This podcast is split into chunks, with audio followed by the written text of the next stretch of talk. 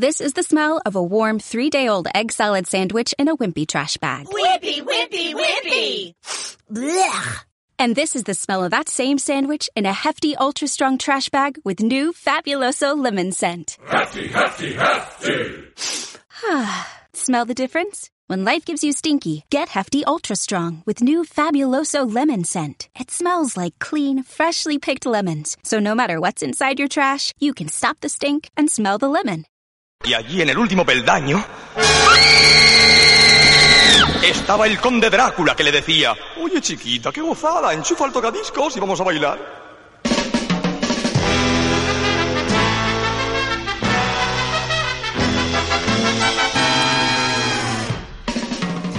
Soy un Drácula yeye que a nadie asusto. Si no tiemblan ante mí no me disgusto.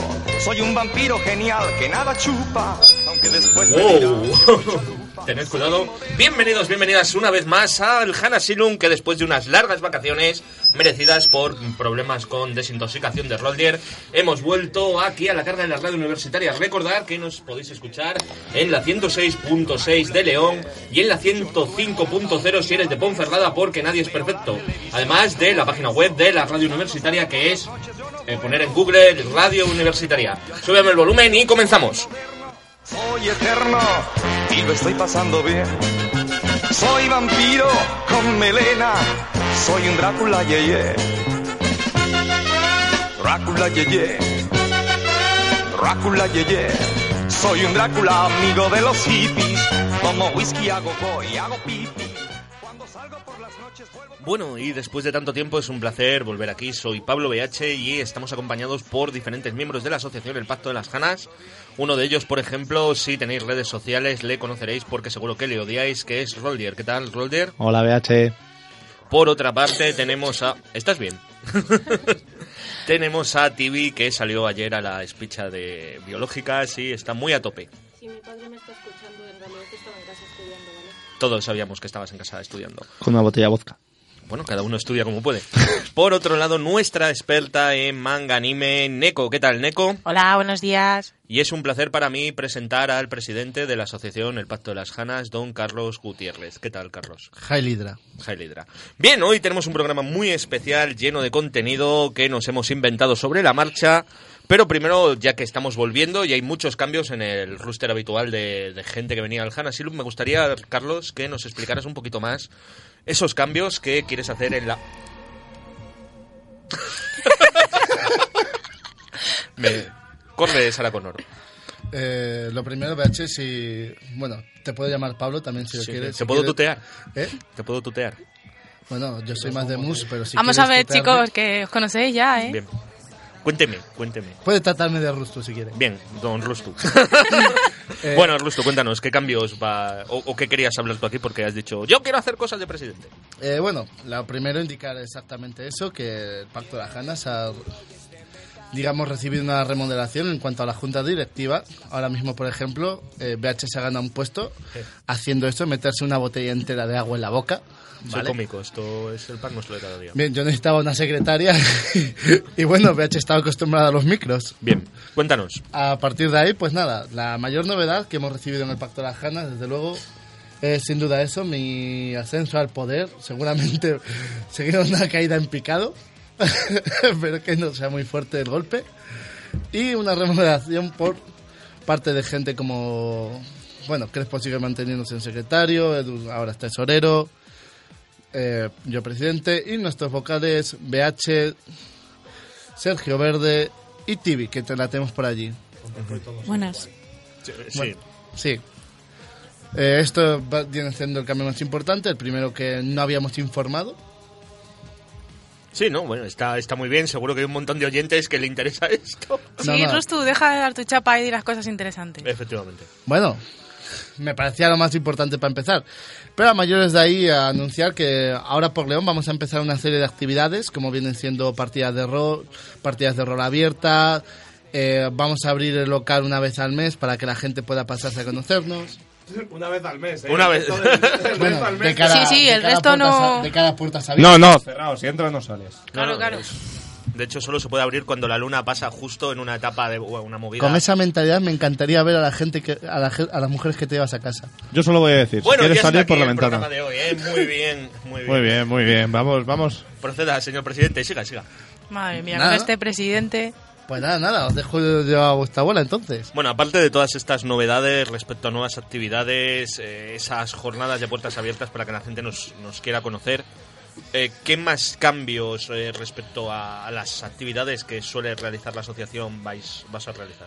Eh, lo primero vamos a intentar hacer un poco más eh, vamos a hacer al público más participativo. Eh, queremos meter nuevas actividades en la jornada en jornadas manganime, en el Level Up León, anunciarlo con más tiempo. Eh, definitivamente todas las quejas que nos habéis presentado durante todos estos años las tenemos mucho en cuenta y las estamos valorando para mejorarlo. ¿Algo más que, que alegar? No sé, señoría. Vale, pues esto... Culpable. ha culpable. Ahí, ahí, culpable, Podéis culpable. enviar, eh, me creo, a Rustu a utilizando... si os creéis todo lo que ha dicho Rustu, podéis utilizar nuestro Twitter, que es arroba pactojanas, utilizando el hashtag, que es la almohadilla, el botón ese que el teléfono no sabemos para qué se utiliza. Hanasilun o a través de la página web de Facebook del Pacto de las Hanas o a través de la página web del propio programa. Muchas gracias por su opinión, ha sido muy enriquecedora. eh, nos sentimos todos. Hemos aprendido. Sí. Hemos aprendido. Es que no sé. ¿Qué Eh, más, no qué sé. más qué quieres decir? que no, no. A ver, a mí me parecía obligatorio. No hemos hecho ni un ca- no hemos hecho ni un anuncio oficial, no hemos hecho absolutamente nada. Creo que la gente sabe que a la hora de pegar una paliza debería saber a quién debería dársela. O sea, sí. Córtate el pelo. Esto Bien. es así. O Pero sea, no era, no era más serio cuando se cortó el pelo, era lo mismo. ¿Le, le queréis hacer alguna ¿Cuándo pregunta? hablamos de alcohol? Ah, Eh, Después del programa. esa-. Ah, vale, perdón. claro. A la especialista allí al fondo. Bien, Bueno. eh, Le queréis dijo la hacer- sartén al cazo, no te ¿Le queréis hacer alguna, alguna pregunta a, a Rustur respecto a algo asociativo? ¿Alguien quiere hablar con Rustu de algo? ¿Alguien quiere a Rustu? Vete al país. no. Utiliza el Rustu, está muy solito. Hashtag. Un apoyito a tienes- Rustu. Tienes razón, era, era necesario explicar a- en las radios todos estos cambios y todas estas modificaciones. Me ha molado porque hay gente que no nos conoce. Has empezado a decir como le- es como la alineación de la cultural, ¿no? No la conoce nadie. O del equipo de balonmano de León. ¿A quién No- coño le importa? Yo creo que si no nos conocen es culpa suya.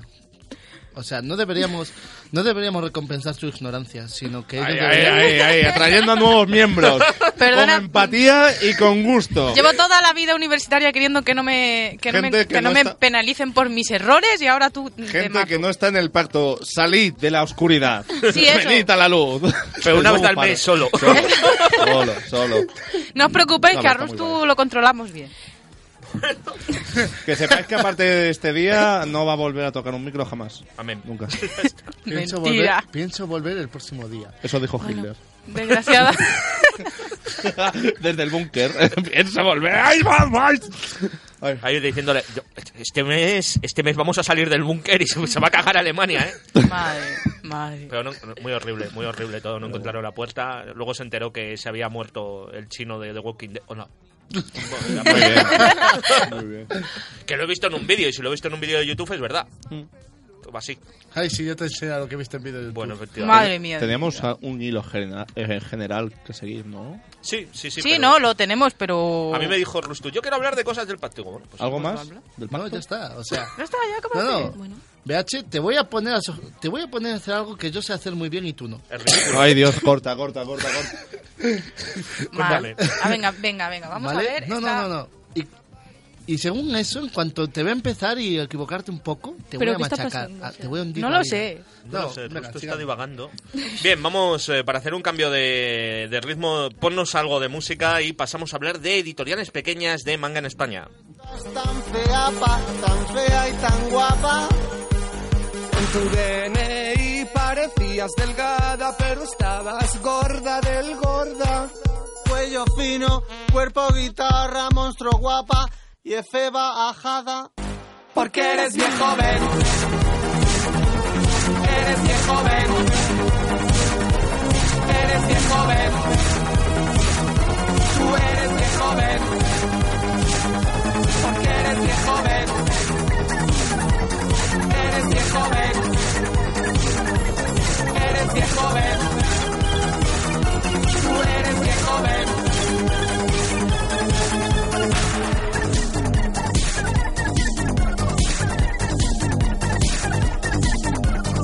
Viejo, viejo, viejo, viejo, viejo, viejo, viejo, viejo, viejo, viejo, viejo, viejo, viejo, viejo, viejo, ven. Bueno, y después de esta temática, gracias Rustu, te has, te has explicado muy bien. Esperamos, te invitamos a que vengas a otros programas esta vez. Podemos hacer una sección que se llame Pinta y Colorea con Rustu. No, bueno, el chico se pone nervioso en las, en las ondas, no pasa nada. Es su primer programa, es su primer año como presidente, es, es su primera vez que sale de una cueva. Hay que entenderlo, hay que entenderlo. Pero hablando de cuevas, vamos a hablar de ese nicho desconocido de las pequeñas editoriales de manga en España. Eh, Muy bien. sí me gusta. Para la superación de Rustu. Bueno, a ver, yo os traigo dos editoriales en particular, que son Tomodomo Ediciones y Milky Way. Estas son las licencias que anunciaron durante el Salón de Malga de Barcelona, que igual está un poco pasado, pero bueno. Tenemos por parte de Tomodomo dos. Una que se llama Ranto Hairu no Sekai y otra que se llama Obe. Y por parte de Milky Way tenemos dos licencias de Hosumi, eh, La posada que de los objetos perdidos y El patito feo que surcó el cielo. Q y La respiración de Copérnico, de Asumiko Nakamura. Mm, De todos estos títulos mm, rollo que os acabo de meter, os voy a decir, os voy a recomendar dos en particular. Mm, De Tomodomo, eh, Ran Tohairu no se cae. ¿Por Un qué? clásico. Buah, buah, buah. ¿De, de qué va? Va sobre una familia de magos. La madre es una, una, una maga muy poderosa que nunca pasa por casa. Y la niña es un niño trasto que se dedica a querer ir a ver a la madre. La niña es un niño trasto. Sí, es un niño trasto. Niño trasto. Y es una niña. Sí. Por supuesto, hombre, es, es- es general. Ah, vale, vale, vale. Y el padre y el hermano mayor van a tener que controlar a la niña con las trastadas que haga para ir a ver a la madre, que llega a, casa, a su casa en plan feliz y tira pasteles por toda la ciudad. Ese nivel. Muy interesante. Una compra. eh, bueno. Me hace, me hace gracia porque Tomodomo no sabe traducir los títulos, pero la otra editorial sí. Sí, no. Lo que pasa es que Tomodomo, como es, es tirando a más pequeñina, hace poco, más o menos licencias, entonces primero da el, el título del tomo en japonés para que la gente sepa de qué manga le estás hablando, porque y en cambio Milky Way los traduce directamente, sin Sin anestesia. Sí, sí, y- sí, es como ¿qué, qué manga es este? A lo mejor yo sé cómo es en japonés, pero no tengo ni bueno, ya le da Estos igual. que ponen nombres como Corazón de Melocotón y cosas así, ¿no? A- a Alfonso mangas. y los melocotones. Alfonso y los Va al melocotones. mercado. Pues, pues no sé, creo que traduce literalmente los títulos. Porque el patito feo que, que surcó los cielos no tiene pinta de estar muy adaptado. Attack on Titan se llamará Ataque de los Bichos Grandes. Sí, más o Ojalá, menos. porfa, porfa. Podríamos comprar el del patito feo y que Roldier lo leyera en... Pues Sí, no te claro. creas. Precisamente el otro manga que vengo a hablar es el patito feo que surcó los cielos. ¿En Porque, sí, va de una che- chica que recibe un mensaje que dice, me voy a suicidar. Quiero que me veas Muy cómo bien. me suicido. Pero en Facebook, en plan de. Por En- cada por like, mensaje. un chupito de lejía. Por mensaje, por mensaje. Es, Es un Japón, challenge. Puede, es Y de- Japón, puede y estar de- basado en hechos reales. y de cómo se suicida una chica. Esto le impacta tanto que se desmaya, todo el mundo se desmaya cuando ve a alguien suicidarse, Porque Japón... la respuesta es porque Japón, o sea... Cultura milenaria. La respuesta es y porque no se despierta en el cuerpo de una chica gorda, fea y sin relaciones sociales. Y va sobre cómo ella asume la vida después de cambiar de cuerpo a una típica chica japonesa que es súper sociable, tiene un novio súper guapo y es súper guapa, a una chica fea, gorda y, sin re- y con unas relaciones sociales desastrosas. La verdad es que es una crítica a la importancia del físico en Japón y lo importante que es cuidarse y cómo ella se enfrenta a todo este tema.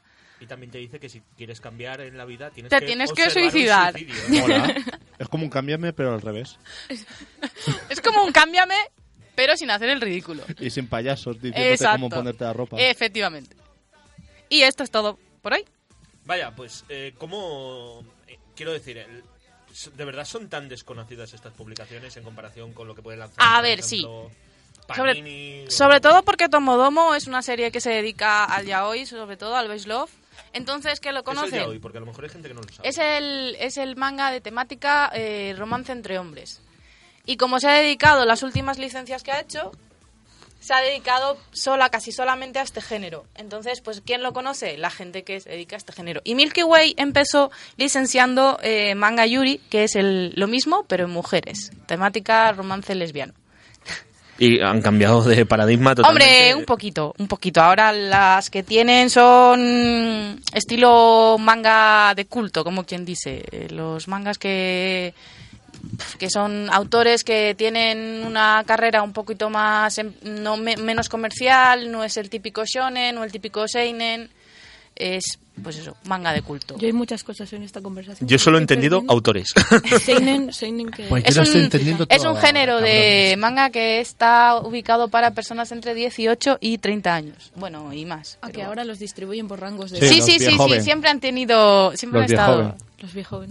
O sea, estás diciendo que son editoriales de manga hipster. Un- eh, perfecto, sí.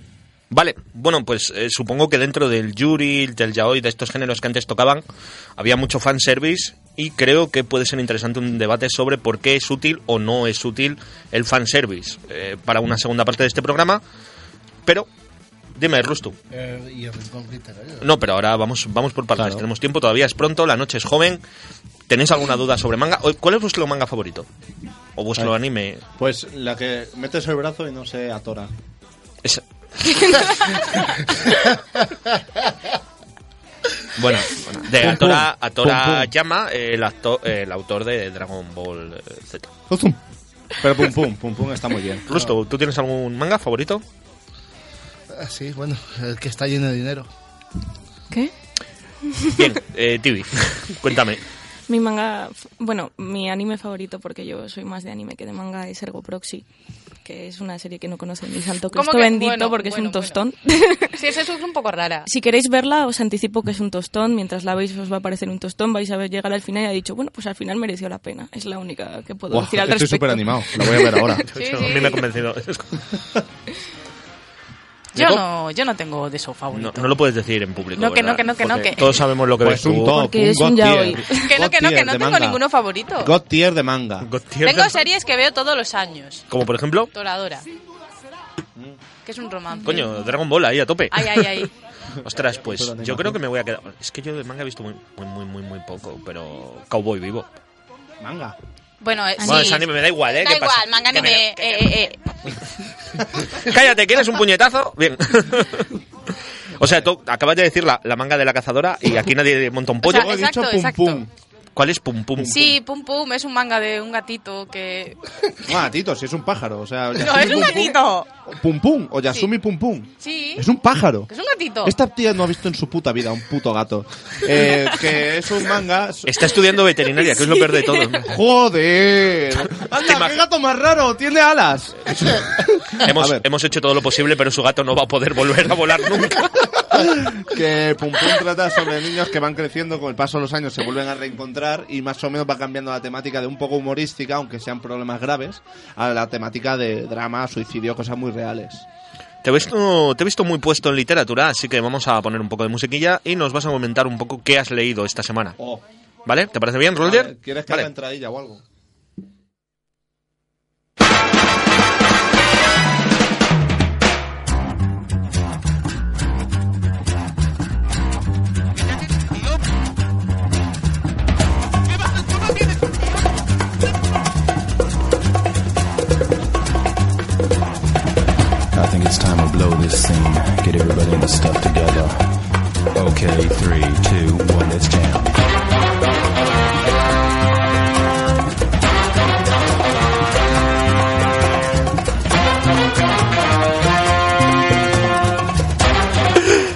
Maldito Rustu.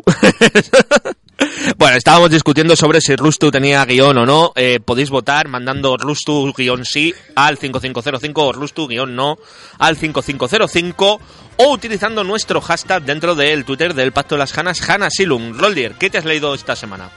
Aparte de sacarte un selfie. ¿Me puedes coger el móvil y grabarlo bien? Sí. Lo que he traído es el regalo sorpresa de Nejo. Espera que... A ver, que lo podéis ver vosotros, chicos. El regalo sorpresa de Nejo. Bueno, Ajá. para empezar ya es una clara referencia al planeta de los simios, ¿no? Sí. Porque te dice regalo sorpresa y te ponen portado el puto conejo con la- el espejo de mierda. Pero quiero decir, ya ha abierto el regalo. ¿Dónde está la sorpresa? Exacto. La sorpresa está al inicio, porque esto parece que es un cuento para menores de 7 años, lo pone aquí, 7, y tú dices, vale, estos son menos de 7 años, pero en realidad lo que significa es menos de siete hojas. Menos de siete hojas. Sí, bueno, para empezar el libro empieza bien, la verdad. Es un libro que yo he pedido a Rustu que me lo compre así al azar. Y empieza... Cabe, cabe destacar que leí unos cuantos hasta decir, este es adecuado, ¿eh? Vale. fue al azar. Pues vamos a empezar fuerte, porque la primera página no os la voy a leer. Es mucho texto, no podríamos estar aquí tanto tiempo. Es, es muy difícil de leer eso. Tiene... Pero nos presentan ya los personajes. No solo nos presentan los personajes, nos están hablando de la situación. Es el cumpleaños de Nejo, que viene del conejo, está muy bien referenciado el personaje. Y como era muy especial, no sabían qué regalarle. Entre todos decidi- decidieron ir a consultar a Búho, que era el más sabio del bosque y se fijaba mucho en todo. Entonces ya nos está presentando que es una novela río. Al otro- no, una Claro, novela, perdón, una novela de viaje. O sea, los personajes ya están ahí, ¿no? Es, están es un ahí. poco como. Coge mucho el juego de tronos. Sí que, Ujú. sí que se nota. Y bueno, vamos viendo cómo a medida que va pasando, pues ellos pues intentan saber cómo, intentan averiguar, no Ujú. saben muy bien, intentan... Hay una trama en medio que es el espionaje, que va Sí. un poco como, oye Nejo, que venía a preguntarte, ¿y qué le va a preguntar? Pues Jaro. Que preguntaré, ¿y de dónde viene Jaro? Pues de pájaro. Increíble. Genio, genio el de los nombres. Pues resulta así, bueno, luego hablamos del autor, porque esto tiene dos partes. ¿Tú, ¿Tú crees que, que Haro en realidad es un símil de la NSA americana? Estaba deseando que me dijeses un espía ruso, pero bueno, del NSA está bien. Eh, no, pienso que simplemente hace su función los detectives privados. Este podría haber sido el que contrató el PP para espiar en Madrid. Perfectamente. Bueno, eh, pues nada, aquí hablan un poco de que el, es- el espionaje ha sido un fracaso total, el tío no suelta prenda. Y lo que ocurre es que al final dejan un poco abierto eh, qué va a pasar. Es muy interesante porque para un niño... ¿Eh? ¿Ha dejado de grabar el móvil? No importa, después lo tiro. Eh, pues después, cuando ya no saben qué hacer, y de- dice el tío, vale, igual tengo una idea. Llega el final, que ¡pumba! ¡Zas! En toda la boca, pues es el final en la portada. Es la, es la misma, es la misma ilustración. No es que hayan hecho todo diferente, ¿sabes? Es la misma. Han cogido el mismo plano y lo han metido. Le ha regalado un puto espejo, porque el conejo le gusta verse a sí mismo. Y al final, esto, esto me encanta, porque dice... y todos los días el conejo nejo se contemplaba y se sentía feliz de lo hermoso que era. O por lo menos, eso pensaba él.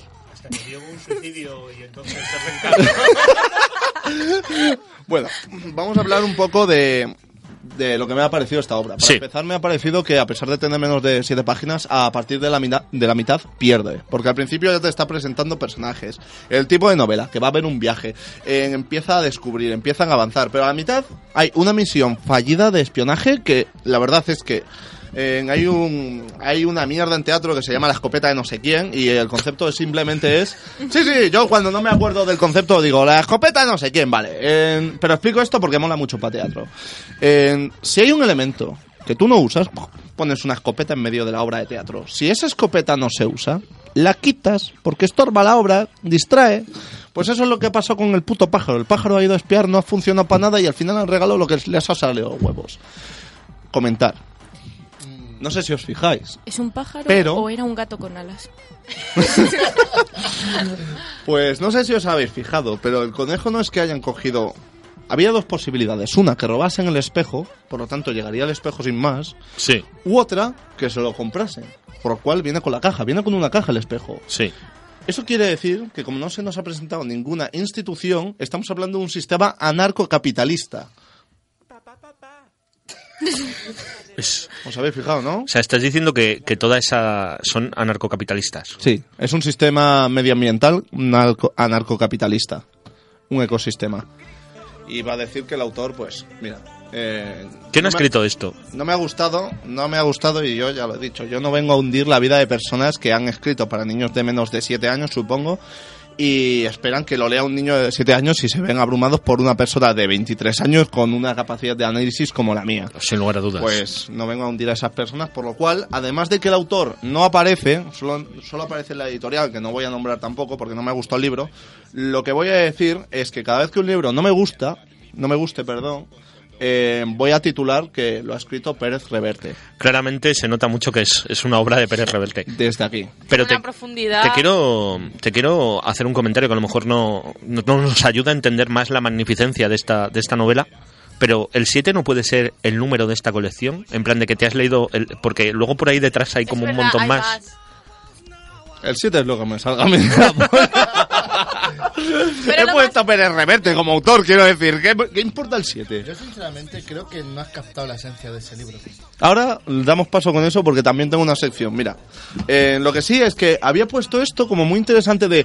pe- Ah, ¿quién será? ¿Quién será? Pero es que cuando... Esto, ¿vale? Esto es tinta invisible en teoría, o al menos mínimamente fluorescente. Entonces, Ajá. pensaba hacer esto, ¿vale? Que cuando hay una luz, eh, cuando hay algo fosforescente, cuando le pones una luz troposcópica, pues resulta que se alumbra mucho mejor. de, de luz Entonces, eh, fotoscópica es una botella de Coca-Cola. y- entonces lo he puesto así, ¿vale? Y no se ve mejor sí, que sin la botella. Pero me hacía mucha gracia. ¿Ves? Así como, ¡uh! ¡Qué efecto! Sin él no podría leer el autor, ¿eh? Roldi es la Bueno. primera persona que hace humor visible en la radio. ¿eh? Está al mismo nivel de vamos a hacer un truco de magia. Ay, ay. Bueno, desde aquí simplemente decir, pero Reverte, ponte las pilas porque si no voy a ir a la entrada de la red. Y voy a felicitarte porque, eh, oye, la verdad es que para el nivel que tienes, este libro está bien. Y os voy a dejar, eh, sí, sí, tranquilos, que no hace falta que nadie me venga a decir que Pérez Reverte sí o no, que ya él se encarga con sus puños. que os voy a dejar que me hagáis cada uno una pregunta filosófica sobre la obra. Perfecto, perfecto. que hemos disfrutado de ella, vale, entiendo que no hayáis podido ver todos los matices y conversaciones, pero habéis entendido lo que es la sociedad anar- anarcocapitalista, la falta de instituciones, los personajes presentados Completamente. y el tipo de novela. Así que, bueno, ¿quién quiere Yo empezar? tengo, yo, me gustaría hacerte una Vale, pregunta. alguien que no sea Rustu. Venga, yo, yo te voy a no, preguntar. Vale, sí, claro que Rusto soy Eres yo. tú. Eh, vale, Toma, eh, no podría ser eh, en este libro, ¿vale? Te has saltado la trama una trama importante, que es cuando le preguntan al conejo Nejo, ¿vale? Él, él, indica, él indica que no necesita nada en la vida. ¿No podría ser que ese espejo que le han regalado sea para que se vea a sí mismo y descubra que realmente lo que necesita en la vida ya lo tiene? Y por eso se alegra. Esto sí que ha sido inesperado. Sí, sí, ya ves. Pod- Sí, sí, podríamos Has hablar de un acabado una frase y, y- y bien, o sea... Sí.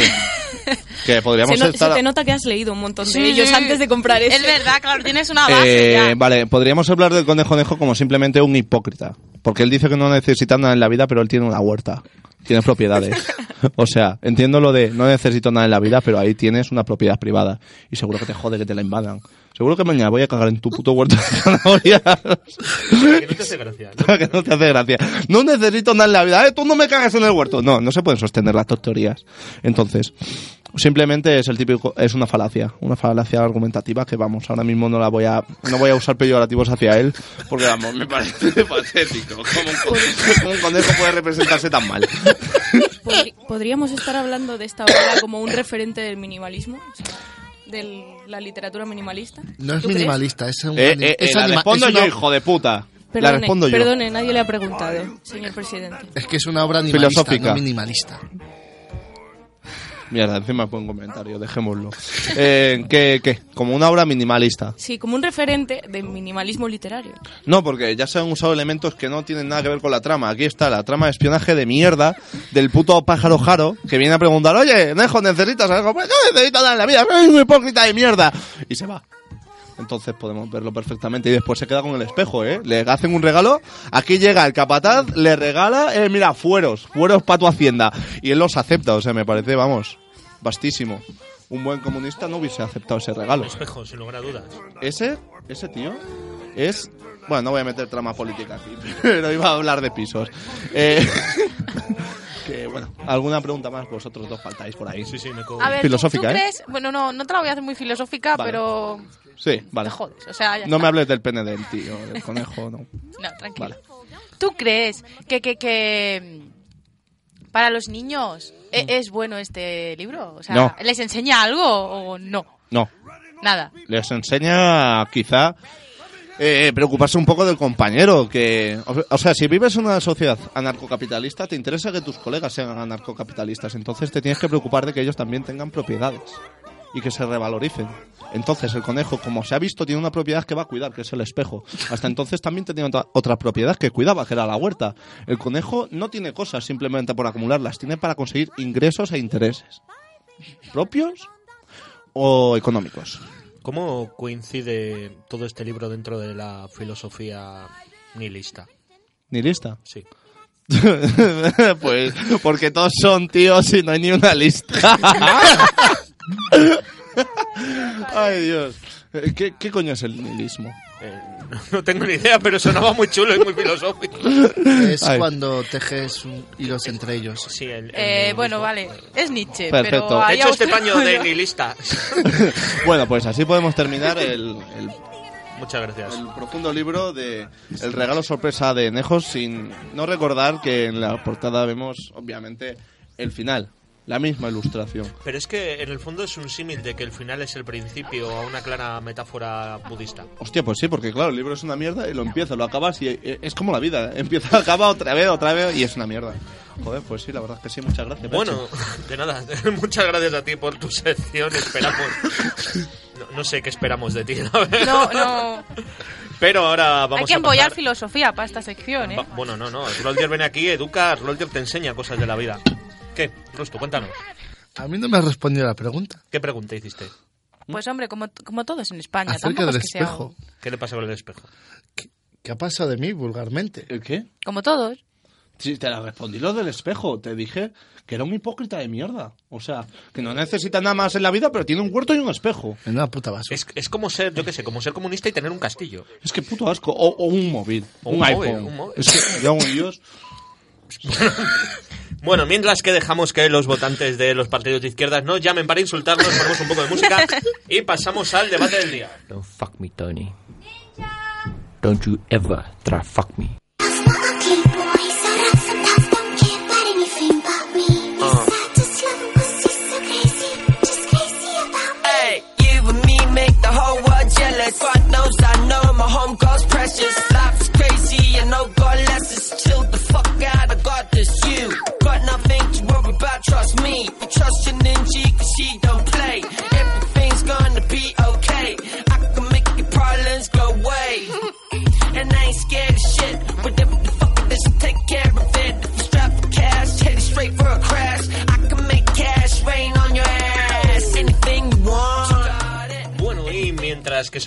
Canción que no conozco, eh, Es- nos ha dado... ¿eh? La canción es Ugly Boy de... De alguien. De Pérez Reverte. De Pérez Reverte. Pérez Reverte, hijo de puta. Ah, así todo gratuito. Mientras Ignatius que- empezó así. Rol de, da Di- vueltas de por Diane Madrid Wood, buscando a Pérez Wood, Reverte. que no me salía. Wood. Mientras que ya sabemos el título de la canción y Roldier se va a ganar otra denuncia. Fanservice. Eh, vamos a discutir sobre la necesidad o la no necesidad del fanservice. Neko, explica a la gente qué es el fanservice. Eh, A ver, el fanservice es básicamente eh, introducir elementos en una serie, en un manga o en un videojuego que sean para satisfacer al fan. Puede ser estilo tetas y culos, o puede ser eh, guiños a otras series, guiños a otros personajes, eh, guiños a autores. Simplemente es para satisfacer al fan que está viendo eso. Bueno, pues interesante la definición. Eh, Rustu, ¿tú estás a favor o en contra de, vamos a suponer, que no vamos a discutir sobre el fanservice clásico en plan de, oh, pues en, en Guatos 2 sale, el, perdón, en Mirando Perros 2 sale el protagonista de Mirando Perros 1. ¿Tú estás a favor de esa sexualización de los personajes en el anime? Como bien ha dicho Neko, no es eh, solo sexualización, sino también la introducción de, por ejemplo, eh, capítulos especiales en los que re- presentan eh, cu- cultura, digamos, general. En plan, hay series que, por ejemplo, lo más, eh, lo más típico de representan que van a baños termales. luego también hay una moda ahora de meter lo, lo típico de, ah, ha aparecido una amiga de antes que te quería, que se enamoró de ti. Bueno, en general, eh, yo no estoy a favor. No estoy a favor más que nada porque no, generalmente no aportan nada a la serie. Es relleno. Es relleno para que te haga cosquillitas en el pene, ¿vale? Poco más. ¿Al- ¿Alguien quiere rebatir esto? Es verdad, o sea, lo que pasa es que no está- estamos muy acostumbrados al fanservice estilo eh, tetas y culo, cuando hay mucho más fanservice aparte del de tetas y culo. O sea, vamos a ver, personajes que son típicos también están hechos para hacer fanservice. O sea, típica maid, ahí aparece una maid, ¿para qué? Aparece una sirvienta ahí. Pues porque es fanservice y no está desnuda siquiera. O sea- y personajes y personajes masculinos que Buah, de eso- Sí, personajes masculinos que son como muy tipos duros y nunca les nunca les eso. duele nada ni nunca les Sí. jode nada. Esos también están hechos para satisfacer al público, pero a fin de cuentas el anime y el manga es un producto, entonces ya, o sea, si partes de la base de eso, está hecho para satisfacer Bueno, pero una a cosa, cierto público. una cosa es que tengas un producto que puede que no ser puede- más o menos interesante y otra cosa es que tengas un producto que te cuenta cómo botan las tetas de una tía. Pero, o sea, pero interesante Oje, para cuidado, quién. ¿eh? Interesante para quién. Yo entiendo que, el, que sobresexualizar a los personajes, pues quizás hace 10 años que el, que el anime no era conocido, era una forma de venderlo internacionalmente. Ahora ya no creo que sea tan necesario.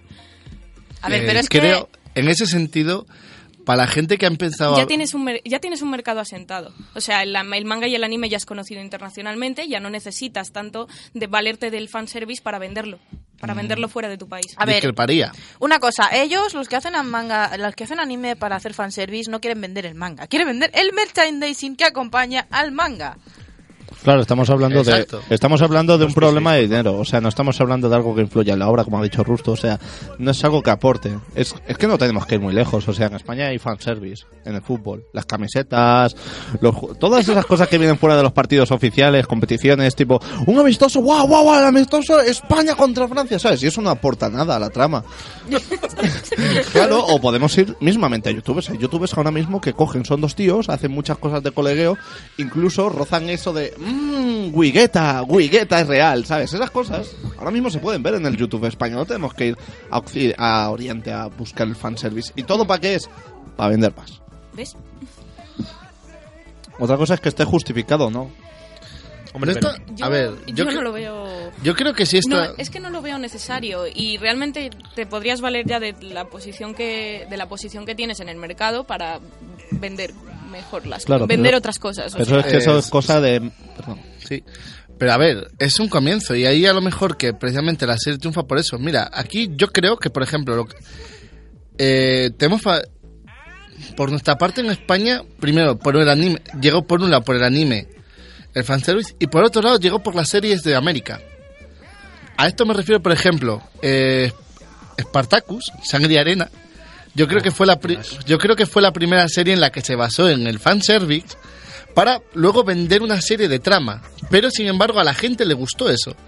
Y a pesar de que ya en la segunda temporada tenía una trama brutal, siguieron yéndose por esos derroteros. Pero llega un punto en el que realmente están manteniendo relaciones sexuales y sin embargo te están contando una trama interesante. Así que tú paras la mitad de la paja, en plan... en plan, espera. ¡Ay, la hostia! En No. plan, ¡Que van a matar al emperador! Eso te da mucho bajón. Es que claro, Que no le van a llevar a su mujer, pero si se lo han prometido si no acabas de comer. Exacto, ¿sabes? Y dices, vaya.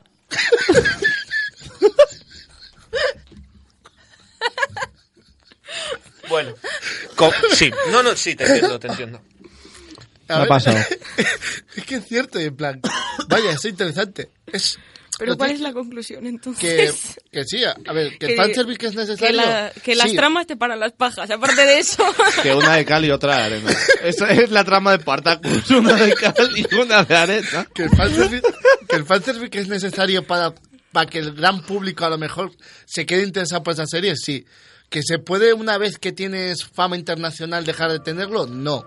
¿Qué? Que- no, no, porque lo tienes que ir adaptando, ¿vale? No puede, Porque la gente se te tiene- va a aburrir. Exacto, cuando ya tienes fama internacional, tienes que seguir, pero cada vez menos, ¿vale? Es como la alegoría de la rana y el caldero de agua, ¿vale? O ¿No? puedes coger y hacer un kill la kill. Pero vamos a ver, en el momento, yo, yo entiendo el punto de vista que creo que lo que defendéis muchos es que el fanservice lo que hace es que sea más atractivo visualmente, en plan de joder, pues a todos nos alegra el día ver a una persona atractiva, o, o ver ese típico cotilleo que hay en plan de hostia, estos dos van a acabar juntos o no van a acabar juntos, para vender detrás una trama, ¿no? Sí. Pero luego lo que pasa, el problema muchas veces con el fanservice es que si lo quitas, pierdes el, el 80% de los seguidores que tenían esa serie, ¿no? Eh, pierdes a los que le... Sí, a los casual. A ver, depende, porque eh, lo que dije, Kill la Kill es una serie que se basa en fanservice. O sea, el guion central se basa en un argumento fanservice. La ropa es malvada, por lo cual hay que deshacerse de la ropa. No me diréis que no es mal. fanservice. no, sí, sí, no. La protagonista es una mujer. Todas las mujeres ahí, ninguna tiene un cuerpo, digamos, normativo. Todas están estupendas, lo típico que se ve en los animes de hostia. Es que no hay ninguna que tú digas, anda, mira, esa tiene celulitis. No, todas magníficas. Y yo creo que en parte de eso es culpa, porque son, son estereoti- eh, estereotipan los cuerpos. Obviamente, eh, cuando ya están metiendo tanto fanservice encima en cuerpos, que es la sociedad japonesa, al fin y al cabo, es una sociedad muy machista. La gente no se fija, pero viene diciendo, no, es que me encanta ser otaku, juju, las lolis. Pero es que eso es horrible, horrible. No, yo nunca, yo no me quiero, o sea, mira que me gusta mucho el manga y todos estos y jamás me querría ir a vivir a Japón. Tiene que ser horrible. Claro, es, es como, ¡guau, cómo mola! No mola ser español y hay que dar golpes a la mesa, pero esto de Oriente, esto de quedarte ahí en el castillo y que ellas tengan que ser... es- eso sí mola. Es, es un poco raro, es como... A ver, el problema básicamente es cuando el fanservice deja de ser un medio Mm. para captar gente, para darle saborcillo a la cosa, a ser eh, parte principal del argumento. Es decir, para ver esta serie porque hay culos y tetas. Estamos o voy a hablando ver esta de- serie porque hay pechos y culos. Estamos hablando de Yuri on Ice. Por ejemplo. Bien. Eh, quería cerrar la No, parte- de hecho hay ¿Habéis peores que Yuri on Ice. ¿Habéis visto el opening de Yuri on Ice, pero hecho con Aquí no hay quien viva? Sí, es sí, una maravilla. No, no. A todos los Eh, perdón, niveles. quería cerrar la parte esa de gente joven que coge y reniega del típico español de derechas de oh, es que esto es la Sí. hostia tal", y se va a derechas pero en Japón y quería cerrarlo solo diciendo Franco Sama Franco Sama fastidió un poco la fiesta Kun, ¿eh? Pantano Kawaii Que viene siendo la cuneta Chan está muy enfadada. No es nada kawaii. Bien. Pero pensáis, eh, dentro del fanservice, ¿dónde pensáis que es el máximo exponente o cuál consideráis para vosotros el máximo exponente del fanservice tomado como algo negativo, ¿eh? No ese fanservice en plan de joder, pues de repente... Es que yo, a, a lo que explicaba Neko a un principio de que aparezca un personaje de otra serie o tal, no lo veo tan tan tan fanservice, lo Pero veo un cameo, plan de... Es como si estás jugando, por ejemplo, el claro más claso... eh, el ah, eh, se me ha olvidado hablar castellano. El, el caso más claro fue el Uncharted 4 con ese homenaje, por ejemplo, a, a Crash Bandicoot dentro del propio juego, que, que Nathan Drake, el protagonista del saga Uncharted, se juega una partida del Crash Bandicoot y la gente pues, se cagó encima, en plan de hostia, que bien. Pero es, que habría que es que normalmente el fanservice se usa como término negativo, siempre. En plan, esto, lo que, lo que hemos dicho, o sea, demasiado cuerpo, demasiado tal. Pero el término fanservice como original es eso, cualquier tipo de cosa que se haga para que lo disfrute el fan. O sea, no Sí. lo haces porque sea guay en la trama o porque quede bien, sino porque los fans se van a cagar en las bragas. O sea, Pues ya está. lo- el problema es que se ha extendido a tetas, culos, bragas y pechos. Pero pensáis que... ¡Uy, Narcos, qué buena es! si no habéis visto Narcos a esta altura de la vida, iros, eh, suicidaros y reencarnaros en el cuerpo de una mujer japonesa fea. Yo creo que, eh, sinceramente, el fanservice creo que la peor situación es cuando te lo meten a mitad de trama y te desenlaza de todo. Cuando está metido dentro de la obra y estás diciendo, "Oh, esto, esto es un momentazo. Cuando te meten algo que es fuera de la obra, te sacan. O sea, es como en el cine, cuando de pronto pasa algo que no tiene nada que ver y dices, pero qué cojones. Eh, ya lo estaba comentando, por ejemplo, lo que lo comentó con eh, el Escuadrón Suicida. Sí. Cuando de pronto meten un flashback sin venir a puto cuento de Harley Quinn y el Joker. Pero en Hmm. mitad de la peli, sin venir, pero. Eh, yo creo que lo del Suicide... le- eh, realmente es que los flashbacks... A mí lo que... Cuando yo vi Suicide Squad, lo que me... La sensación que me dio es que eran los flashbacks eran como una alusión a que eh, Harley Quinn ah, había dejado de vincularse con el Joker. Incluso tenía guiños de que le hacían preguntas sobre el Joker y ya no respondía. Y al final... Y lo que realmente me parece que no vino a cuento de nada fue el final cuando se marcha con él. O sea, eso es lo que realmente, porque te han dejado entender durante toda la trama y durante todo el desarrollo de Suicide Squad que lo está superando y que está pasando de ello, y sin embargo llega al final y taca, que no, que era todo broma. Que bromi, que soy el Mira, Joker. Mira, Soy yo, Harley el. Quinn, Harley Quinn en Escuadrón Suicida es el exponente del fanservice en el cine, porque estaba allí por fanservice. O sea, no había planazos de su culo nunca, ¿eh? No. en toda la película. Realmente no hay tantos, lo que pasa... no hay tantos. No, no, no, yo me, me fijé, me Están fijé y... criticando a una mujer, a otra mujer. Tú déjalas que sean libres.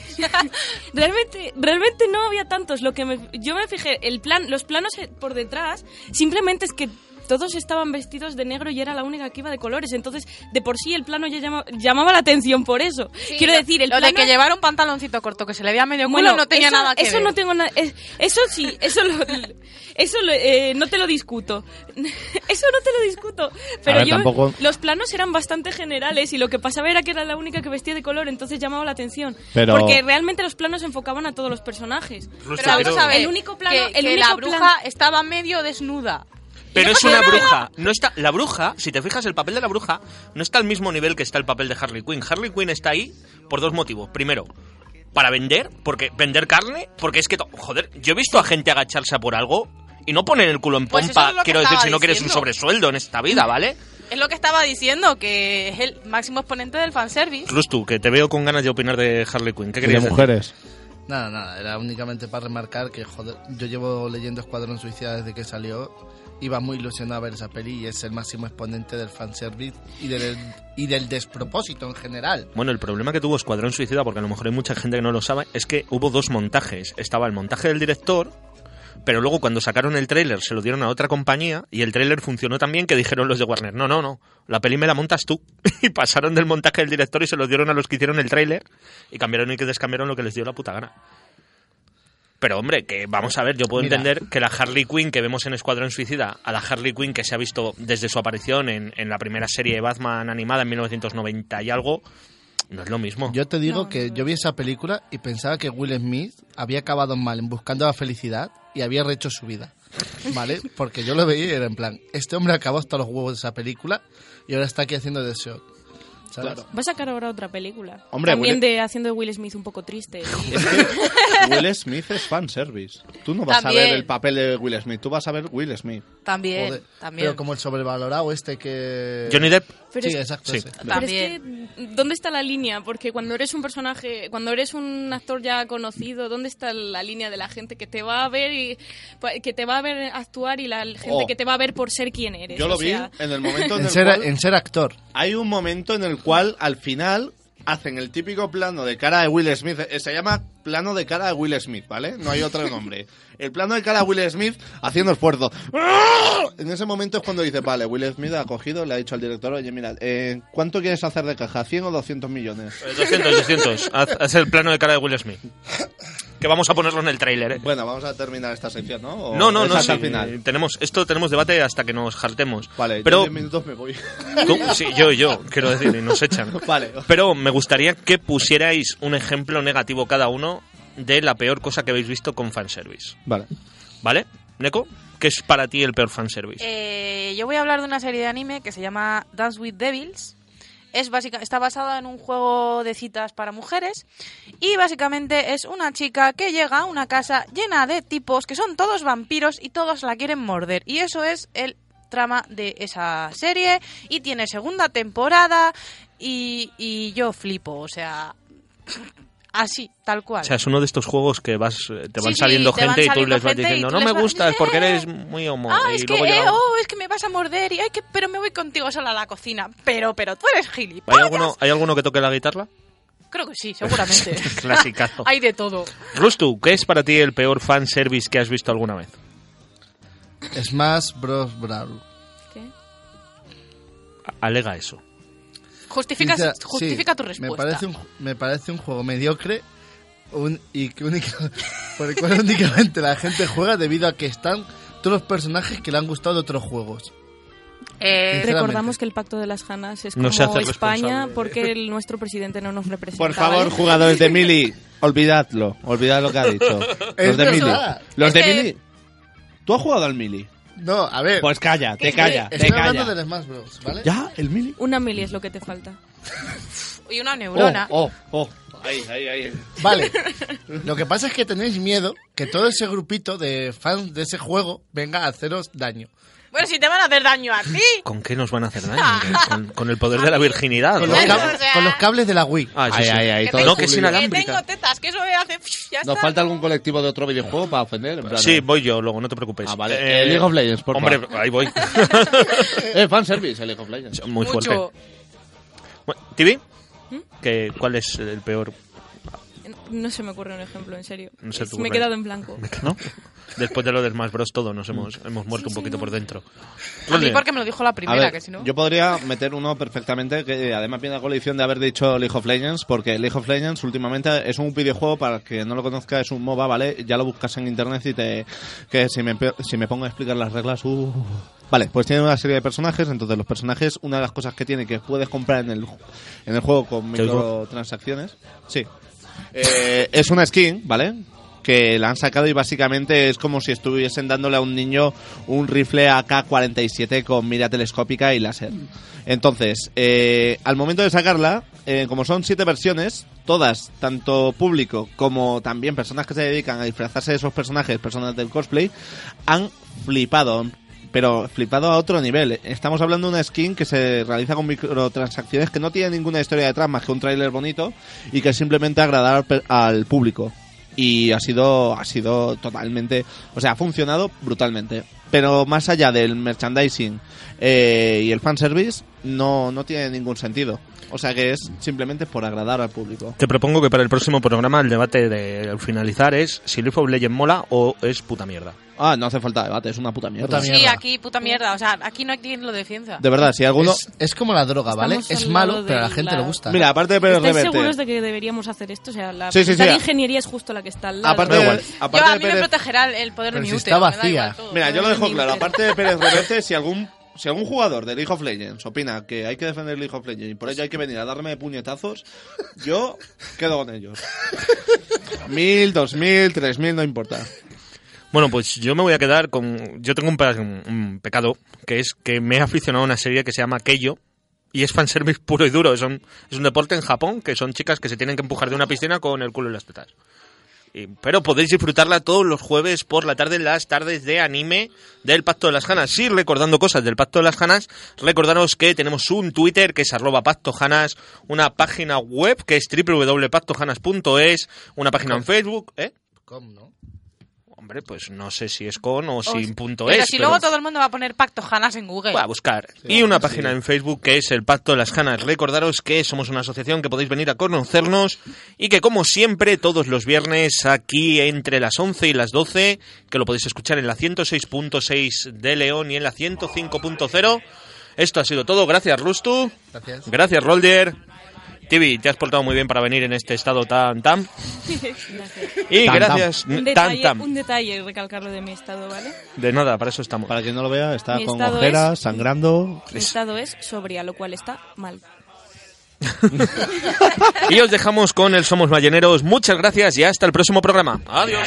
Llevamos arpones, más como en la luna no hay ballenas, cantamos canciones. Somos balleneros. Vamos como en la luna no hay ballenas, cantamos canciones. Somos balleneros, llevamos arpones, más como en la luna no hay ballenas, cantamos canciones. Somos balleneros, llevamos a... This is the smell of the leftover tuna fish sandwich you left in your lunchbox over the weekend in a wimpy trash bag. Whippy, whippy, whippy. Blech! And this is the smell of that same sandwich in a hefty, ultra strong trash bag. Hefty, hefty, hefty. Ah, smell the difference? Hefty Ultra Strong has Arm & Hammer with continuous odor control, so no matter what's inside your trash, hmm, you can stay one step ahead of stinky. And for bigger jobs, try the superior strength of Hefty Large Black Bags.